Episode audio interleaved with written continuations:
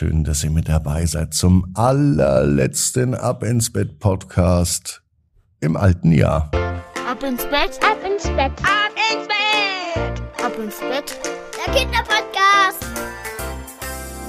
Hier ist euer Lieblingspodcast, hier ist Ab ins Bett. Ich bin Marco. Und noch einmal in diesem Jahr das Recken und das Strecken. Nehmt die Arme und die Beine die Hände und die Füße und reckt und streckt alles so weit weg vom Körper, wie es nur geht. Macht euch ganz, ganz lang. Spannt jeden Muskel im Körper an. Und wenn ihr das gemacht habt, dann lasst euch ins Bett hinein plumpsen und sucht euch eine ganz bequeme Position. Und heute Abend bin ich mir sicher, findet ihr die bequemste Position, die es überhaupt bei euch im Bett gibt. Hier ist die letzte gute Nachtgeschichte für dieses Jahr, Episode 1223. Die gute Nachtgeschichte für Silvester, den 31.12. Eduard und der magische Drache. Eduard ist ein ganz normaler Junge. Es ist auch ein ganz normaler Tag, es könnte sogar der heutige Tag sein. Eduard wohnt weit draußen in einem kleinen Dorf, das abgelegen ist. Ja, hier hat er nicht so viele Menschen um sich herum. Ein, zwei Häuser stehen noch da, einen Freund. Aber nicht so wie andere Kinder in der Großstadt. Das vermisst er manchmal. Langweilig wird Eduard hier aber nicht, denn er ist abenteuerlustig und sucht immer spannende Geschichten und außergewöhnliche Erlebnisse. Heute hört er von einer geheimnisvollen Legende über einen magischen Drachen, der hier im alten Wald lebt.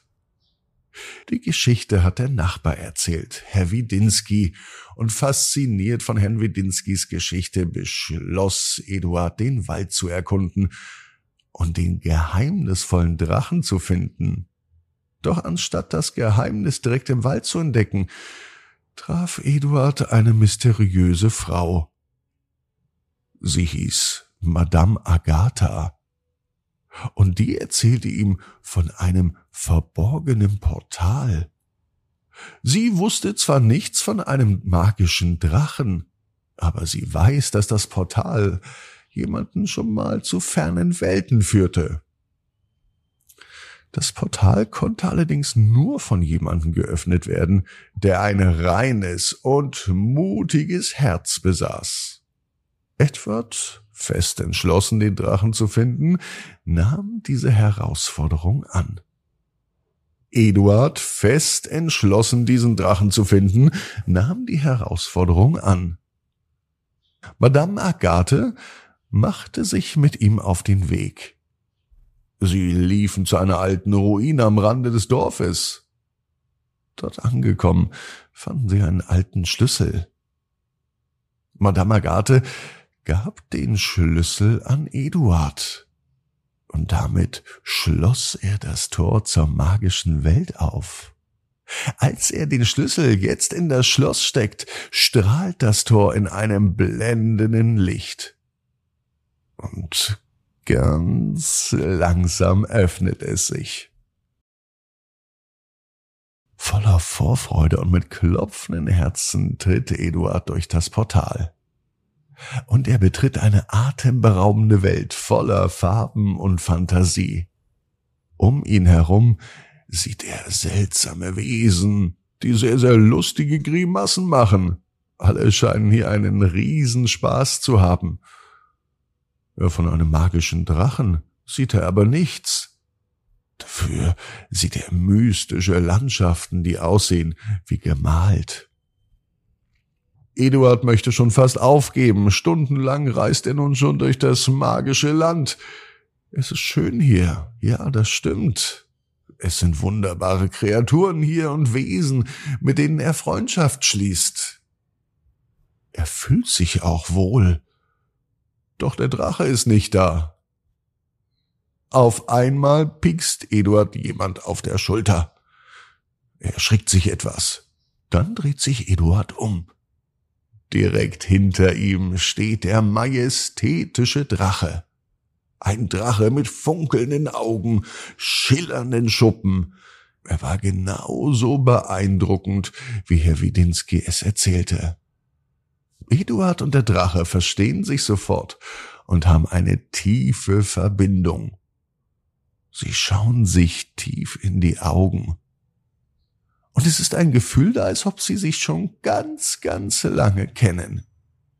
Der Drache verrät Eduard viel von seinem magischen Wissen und von den Geheimnissen. Er lehrt Eduard, was Freundschaft ist und Zusammenhalt.